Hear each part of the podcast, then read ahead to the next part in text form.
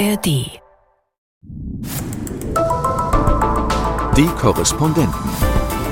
Reporterleben in London. Wenn man den Leuten sagt, ihr dürft euer Auto nicht mehr fahren etc., dann gibt es immer Gegenwind.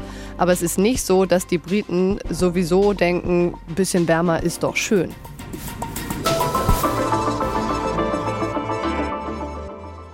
Hallo, hier ist wieder der Podcast der ARD London-Korrespondenten. Heute mit Christoph Prössel. Hallo. Mit Valerie Krall aus dem Fernsehteam. Hallo Valerie. Hi. Und mit mir Imke Köhler. Bei uns geht es heute in ganz verschiedenen Facetten um den Klimaschutz. Wir werden über einen deutschen Klimaaktivisten sprechen, der hier in England verurteilt wurde und im Gefängnis sitzt. Wir beleuchten in dem Zusammenhang aber auch das verschärfte Demonstrationsrecht hierzulande. Und Gesprächsbedarf gibt es auch im Hinblick auf die britische Regierung, die plötzlich zurückrudert und ihre eigenen Klimaziele wieder in Frage stellt. Und dann zum Schluss wollen wir auch noch kurz Mick Jagger hochleben lassen. Der hat nämlich gerade seinen 80. Geburtstag gefeiert. Aber legen wir mal los mit dem deutschen Klimaaktivisten Markus Decker, heißt der Mann. Der gehört zu der Just Stop Oil Bewegung, die jetzt ja quasi überall für Furore sorgt. Und er hatte zusammen mit einem anderen Aktivisten eine wichtige Verkehrsachse östlich von London blockiert und war im April dafür zu einer mehrjährigen Haftstrafe verurteilt worden.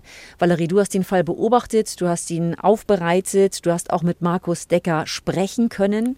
Da wollen wir gleich drüber reden, aber fangen wir noch mal vorne an, rollen wir den Fall noch mal von vorne auf. Was hat der Markus Decker genau gemacht und warum hier? Warum nicht in Deutschland, wenn er Deutscher ist?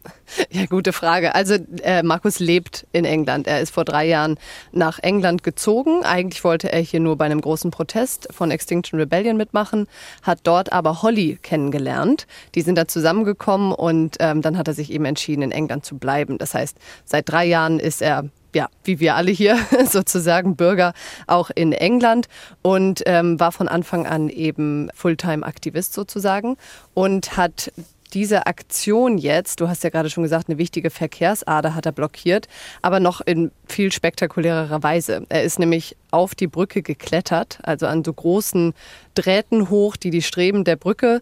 Ähm, eine Themsebrücke? Eine Themsebrücke, genau. Und ähm, hing dann da in 60 Metern Höhe in einer Hängematte zusammen mit seinem Mitstreiter. Also die, die Bilder sehen dazu echt wahnsinnig aus. Man hat Angst um die beiden. Beide gute Kletterer, sagen sie zumindest. Sie wussten genau, was sie tun. Sie haben ein großes Just Stop Oil Banner aufgespannt und ähm, ja, haben es da eben fast 40 Stunden ausgehalten und dementsprechend für sehr viel Verkehrschaos gesorgt. Dann eben auch 40 Stunden den Verkehr blockiert. Und man genau. hat danach gelesen, es gab Menschen, die konnten nicht zur Beerdigung, Menschen, die hätten ins Krankenhaus gemusst. Nichts ging mehr, ja. weil diese Brücke ohne weiteres dann einfach nicht zu ersetzen ist. Du hattest jetzt die Chance, mit seiner Freundin zu sprechen, aber über sie auch mit Markus Decker. Wie ist das gelaufen? Genau, also sie hatte uns angeboten, dass äh, sie ihn fragen könnte, ob er mit uns telefonieren würde. Denn im aus dem Gefängnis. Aus dem Gefängnis, raus. genau. Besuchen ist natürlich schwierig, aber er kann täglich anrufen. Und ähm, bei einem Telefonat zwischen den beiden hat sie dann gefragt, würdest du mit der ARD sprechen? Und dann hat er gesagt, das macht er. Und als wir sie dann besucht haben, rief er an und dann konnte ich auch auf Deutsch mit ihm ein Interview führen, sozusagen. Wie wirkt er denn auf dich? Was ist das für ein Mann? Er wirkte für mich wie jemand, der sehr, sehr fokussiert auf seine Mission ist.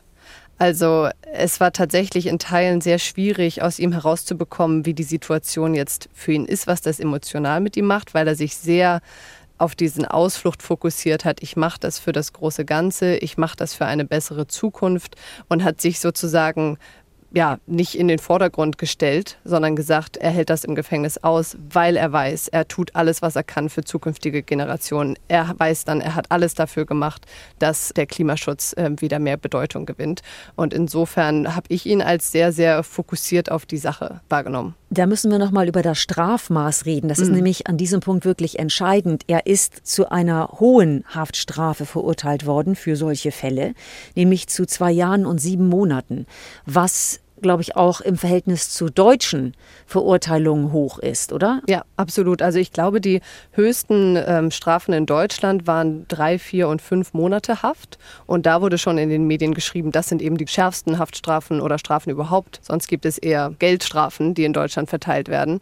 Und auch in England waren die Strafen für ihn und seinen Mitstreiter die höchsten. Am Mittwoch gab es nochmal eine Anhörung, um eventuell die Haftstrafe nochmal zu verkürzen. Und da sagte der Anwalt nochmal, dass es die längsten Haftstrafen für gewaltfreies Protestieren in der Moderne Großbritanniens sind. Also schon eine echte Nummer. Man weiß aber, dass hier im Zweifel relativ hart bestraft wird. Also hat Markus Decker damit letzten Endes rechnen müssen oder hat ihn das völlig schockiert, ins Gefängnis zu müssen für so lange? Mit dem Gefängnis hat er gerechnet. Das hat er mir auch gesagt. Und das war es ihm auch wert. Er war überrascht von der Länge der Haftstrafe. Ich glaube, er hat auch mit ein paar Monaten gerechnet. Aber als diese zwei Jahre, sieben Monate kamen und er dann festgestellt hat, das könnte die Abschiebung auch noch bedeuten, das droht ihm jetzt nämlich als nächstes, dass er nach Deutschland abgeschoben wird, das hat ihn eindeutig überrascht. Und er will nicht abgeschoben werden? Nein. Seine Familie ist hier, sagt er, seine Freundin eben, die noch zwei kleine Kinder aus einer früheren Beziehung hat. Und er kämpft eben nicht nur für den Klimaschutz, sondern jetzt auch gegen das britische Justizsystem, weil er sagt, es kann nicht sein, dass friedlicher Protest so hart bestraft wird. Hat er denn irgendwie durchblicken lassen, ob er noch weitermachen will, wenn er aus dem Knast rauskommt? Oder sagt er, ich habe jetzt wirklich meinen Teil getan, ich bin raus, ich will hiernach ein normales, gemütliches Leben führen? Also so wirkt er auf mich überhaupt nicht. Der Richter sagte ja auch, das soll abschrecken und die beiden haben keine Reue gezeigt und das tun sie auch nicht, weil sie der Meinung sind, das ist das Einzige, was hilft. Normales Protestieren hilft nichts mehr, wir müssen etwas Größeres machen und insofern würde ich davon ausgehen, dass er auch nach der Haft weiter Aktivist sein wird. Jetzt hast du gerade schon erzählt, er sagt eben, ich muss ja was für den Klimaschutz tun oder er wollte was für den Klimaschutz tun. Die Frage ist, tut er das wirklich? Bewegt sich die Regierung tatsächlich? Sie hat sich an einer Stelle bewegt, aber eben ganz anders, als er das bewirken wollte. Denn nicht zuletzt äh, Just Stop Oil hat zu einer Gesetzesverschärfung in Großbritannien geführt, zu einer Einschränkung des Demonstrationsrechts. Damit sind also jetzt die Polizeibefugnisse ausgeweitet worden, was bedeutet, dass die Polizei Menschen jetzt ohne Verdacht anhalten und durchsuchen darf. Und Protestformen, wie man sie bei Just Stop Oil sieht, nämlich das Festkleben oder Anketten irgendwo, steht jetzt unter Strafe. Und die Regierung spricht davon störenden und gefährlichen Guerillataktiken. Christoph, was macht das mit diesem Land, das wir eigentlich immer als sehr freiheitlich erleben und das auch freiheitlich wirken und sein will und dann trotzdem an solchen Stellen sehr drakonische Mittel anwendet? Tja, da stellt sich natürlich genau die Frage. Also ist das noch verhältnismäßig? Äh, inwiefern geht die Regierung hier vielleicht auch zu hart gegen Aktivistinnen, Aktivisten? Aber auch gegen Bürgerrechte vor. Ich finde, das ist schon eine Frage, die man stellen muss, mit der man sich auseinandersetzen muss. Mir macht das schon Angst, wenn ich zwei Jahre, sieben Monate höre, dann finde ich das befremdlich, muss ich ganz ehrlich sagen. Ich kann die andere Seite auch verstehen. Ich glaube, es gibt viele, die sich ärgern. Es gibt viele, die Schaden erleiden äh, durch diese Proteste. Die Gesellschaft muss sich damit äh, auseinandersetzen, muss das diskutieren, muss sich auch die Frage natürlich gefallen lassen, vor allem die Aktivistinnen und Aktivisten, ob sie damit auch das Ziel erreichen, was sie eigentlich erreichen wollen. Also ob sie Menschen damit überhaupt mitnehmen können. Ich habe da keine abgeschlossene Meinung, aber ich finde diese Tendenz, wenn ich sehe, zwei Jahre, sieben Monate und Einschränkung der Bürger- und Freiheitsrechte, Rechte, dann kriege ich schon ein bisschen Angst und glaube, dann müssen wir uns auch darüber unterhalten. Wir müssen uns in jedem Fall über die Rolle der Regierung unterhalten und eben auch gerade beim Thema Klimaschutz. Wird da genug getan? Fragezeichen. Und wir kommen damit also zur britischen Regierung und damit ja auch zu Boris Johnson zurück. Wir haben hier in den letzten Jahren nicht viel Gutes über Johnson zu sagen gehabt, aber was Net Zero angeht, die Klimaneutralität, da war er ehrgeizig, sicherlich auch aus der Motivation heraus, dass Großbritannien ja immer in allem World Leading und World Beating sein sollte, also Vorreiter und besser als alle anderen. Aber sei es drum, er hatte die grüne Revolution ausgerufen und hat dem Klimaschutz auch Nachdruck verliehen. Und was wir jetzt sehen, ist eine andere Entwicklung. Mehr Halbherzigkeit, Klimaziele werden plötzlich wieder in Frage gestellt, nicht zuletzt natürlich auch deshalb, weil die Zeiten schwierig sind und es den Bürgern nicht an den Geldbeutel gehen soll.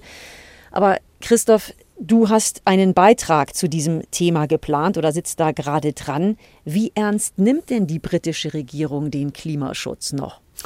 Also die britische Regierung selber sagt, sie nimmt den Klimaschutz sehr ernst, nach wie vor. Aber was man eben sieht, ist, dass es gerade eine Debatte gibt seit ein paar Tagen, die in die Richtung geht, was können wir den Bürgerinnen und Bürgern eigentlich zumuten, wo müssen wir eventuell Ziele aufweichen, weil sie eine Zumutung sind, weil sie zu teuer sind. Und dahinter steht natürlich einfach eine Erkenntnis aus der Nachwahl in drei Wahlkreisen. Und dabei ist eben deutlich geworden, dass die Konservativen in einem Wahlkreis bei London, Uxbridge, dort noch den Abgeordneten weiterhin stellen können, einen Sieg davon getragen haben, obwohl alle gesagt haben, ihr werdet die drei Wahlen verlieren. Aber in Uxbridge konnte es gelingen, dass die Konservativen, dass der konservative Kandidat sich durchgesetzt hat. Und die Analyse ist eigentlich relativ klar. Es ging um die Ausweitung der Umweltzone. ULEZ heißt die in London. Das kostet die Leute viel Geld. Die haben da keinen Bock drauf. Durchgesetzt, maßgeblich zur Zeit von einem Labour-Bürgermeister. Ironie der Geschichte eingeführt einmal von Boris Johnson. Also, der ja auch mal Londoner Bürgermeister war. Der auch mal Londoner Bürgermeister war. Aber jetzt fällt es halt äh, Sadiq Khan auf die Füße, dem Labour-Politiker.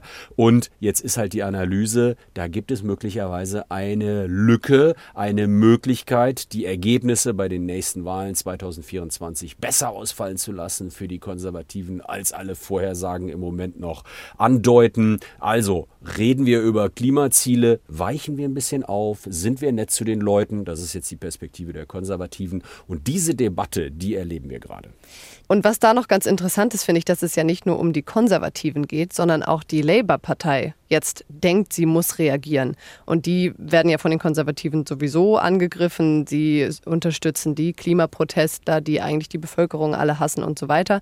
Aber dieses eine mini kleine Nachwahlergebnis sorgt jetzt dafür, dass auch an der Labour-Spitze so ein bisschen versucht wird herumzuwursteln, mh, hm, haben wir vielleicht wirklich zu aggressive Klimaziele? Kommt das bei den Wählern an? Der Labour-Vorsitzende Keir Starmer hat ja sich schon zu dem Londoner Bürgermeister geäußert und gesagt, seiner Meinung nach sollte das nochmal nachgeguckt werden, ob man diese Umweltzone jetzt erweitern kann. Also ich finde das Wahnsinn, dass hier gerade alles mehr oder weniger zusammenfällt und jeder denkt, er muss seine Konzepte ändern, weil ein Mini-Wahlergebnis da jetzt den Konservativen so ein bisschen Luft gegeben hat. Stichwort Luft. Die ist in London zu schlecht. Insofern macht die Umweltzone eigentlich Sinn. Und jetzt geht es eben um die Frage, wie finanziert man das Ganze? Denn natürlich, wenn du Dreckschleudern von der Straße holen willst und damit eigentlich die Bürger gezwungen sind, sich neue Autos zu kaufen, dann geht's eben auch ins Geld. Und jetzt hat der Londoner Bürgermeister Sadiq Khan die Regierung aufgefordert, doch bitte mehr Geld zu geben. Ich würde mal sagen, das ist so eine Art von Abwrackprämie, die er sich vorstellt, damit es eben mehr finanzielle Unterstützung gibt für die Bürger, sich neuere Fahrzeuge zu kaufen. Aber da zeigt ihm die Regierung erwartungsgemäß eine lange Nase. Das ist nicht erstaunlich. Also da wird es kein Geld geben. Ja, das, das stimmt. Vielleicht hören wir auch noch mal rein. Ich habe mal noch einen O-Ton mitgebracht von Rishi Sunak, wo er eben genau gefragt wird nach den Zielen 2050 Net Zero und ob er diese denn jetzt noch gedenke einzuhalten. Das war die Frage des Kollegen und das ist hier aus der Antwort eine Passage, wo wir mal reinhören. But we are making progress towards net zero, and our, our, track record on this is better than the vast majority of other countries that we're compared to. So people should be proud of that, but also should be reassured that what I'm not going to do is unnecessarily add cost to their families' bills. Ja, also da hört man das raus. Ja, mhm. er sagt nicht, wir gehen weg, aber er sagt, wir bewegen uns darauf zu. Das ist auch nicht die klare Aussage, wir bleiben bei Net Zero, also keine Emissionen mehr im Jahr 2050 und wir wollen sicherstellen, dass das keine große Belastung für Familien ist. Das ist also jetzt im Moment so, ich sag mal, die, die Position des Premierministers. Und wenn wir schon mal bei Tönen sind, dann können wir ja noch mal was anderes einspielen. Das ist Lord Frost. Wir erinnern uns, äh, ehemaliger Minister mit Zuständigkeit Brexit. Und das ist auch der Mann, der eigentlich immer mit äußerst konservativen Positionen glänzt. Und das hat er auch dieser Tage wieder getan äh, zum Thema Klimawandel. Und das ist deswegen ganz interessant, um mal zu unterstreichen, was haben wir da eigentlich für Positionen noch in der konservativen? Partei. Also Lord Frost, einen Politiker, der klipp und klar sagt, ja, wir haben eine Erwärmung. Jetzt geht es darum, ob wir das weiter vermeiden wollen oder ob wir uns anpassen wollen. Und man sollte doch mal darauf gucken, dass die Erwärmung ja auch Vorteile hat. Rising temperatures are likely to be beneficial.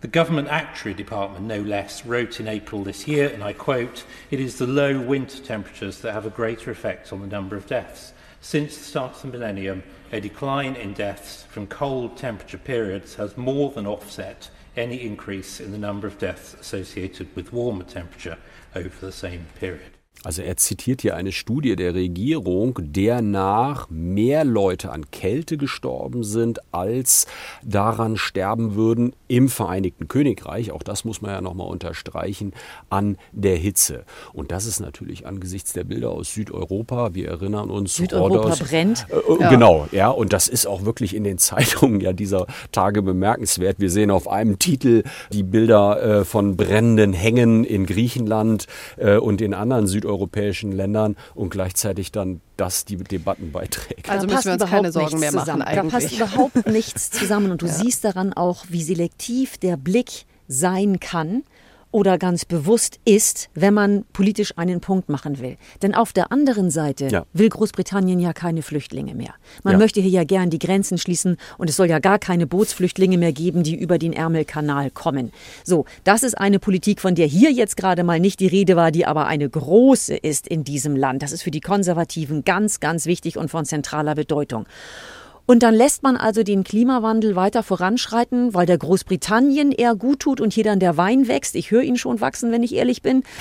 Und gleichzeitig glaubt man aber nicht, dass das Konsequenzen an anderer Stelle haben wird. Ja. Das ist ja so kurzsichtig wie nur was. Ja. Du hast es schon naja, gesagt, David Frost, der steht ja, nicht stellvertretend für die gesamte Partei. Genau, es gibt auch andere Stimmen in der Partei, die klar gewarnt Aber haben. Aber er sagt das natürlich auch bewusst. Ne? Er sagt das Absolut. bewusst, weil er glaubt, dass er damit punktet beim Wähler und ne, genau, in der Politik aktiv bleiben kann. Was mich aber wundert, und deswegen wird die Wahl nächstes Jahr eben auch so spannend, wir, wir sind ja nicht in einem Land, wo die meisten Leute den Klimawandel anzweifeln oder nee. glauben, dass es eine Klimakrise gibt fast alle in diesem Land sind sich dessen bewusst und wollen, dass das verhindert wird, dass wir adaptive Maßnahmen nehmen und so weiter. Ja, das kurzer heißt, Einschub. Mh, also ja. ich habe hier gerade nochmal Zahlen YouGov, die hatte ich mir nämlich auch rausgesucht ja. für die Vorbereitung. 71 Prozent der Briten sagen, wir sollten bei 2050 Net Zero bleiben ja.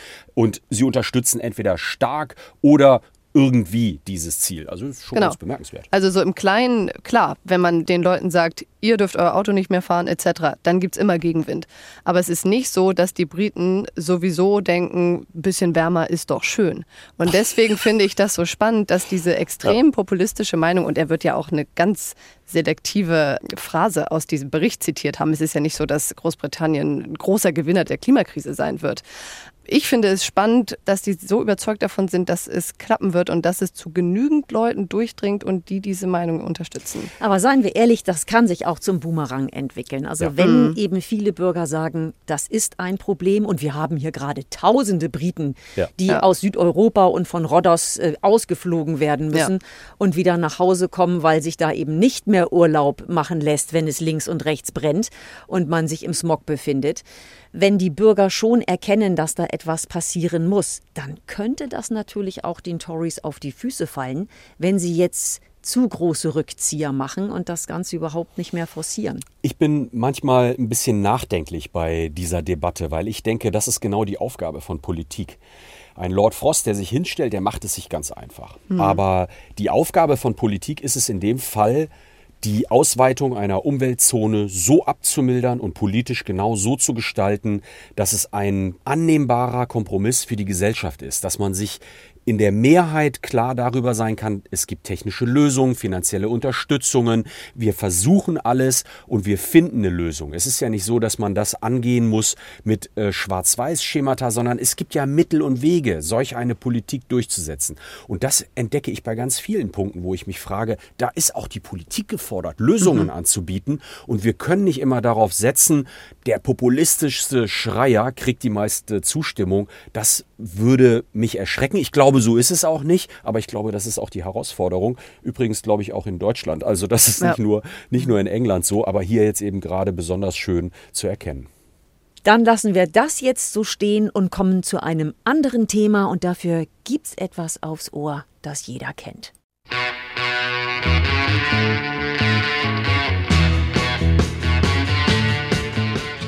Damit erübrigt sich im Grunde jede Überleitung. Wir reden über die Rolling Stones, genauer gesagt Mick Jagger, den ich absolut dafür bewundere, wie er noch auf der Bühne rockt und Dieses tanzt. Ich Foto. weiß nicht, warum seine Knie das aushalten. Wie kann das angehen? Denn dieser Mick Jagger ist jetzt 80 geworden. Also kein ganz junges Semester mehr, aber er rockt immer noch. Er Christoph, du, hat- du hast ihn gewürdigt. Er hat ein Foto veröffentlicht zu seinem Geburtstag auf dem Twitter-Account. Er steht dort in einem, ja, purplefarbenen Anzug und er sieht einfach brillant aus. Mein Gott, mit 80, ja, ich war hin und weg.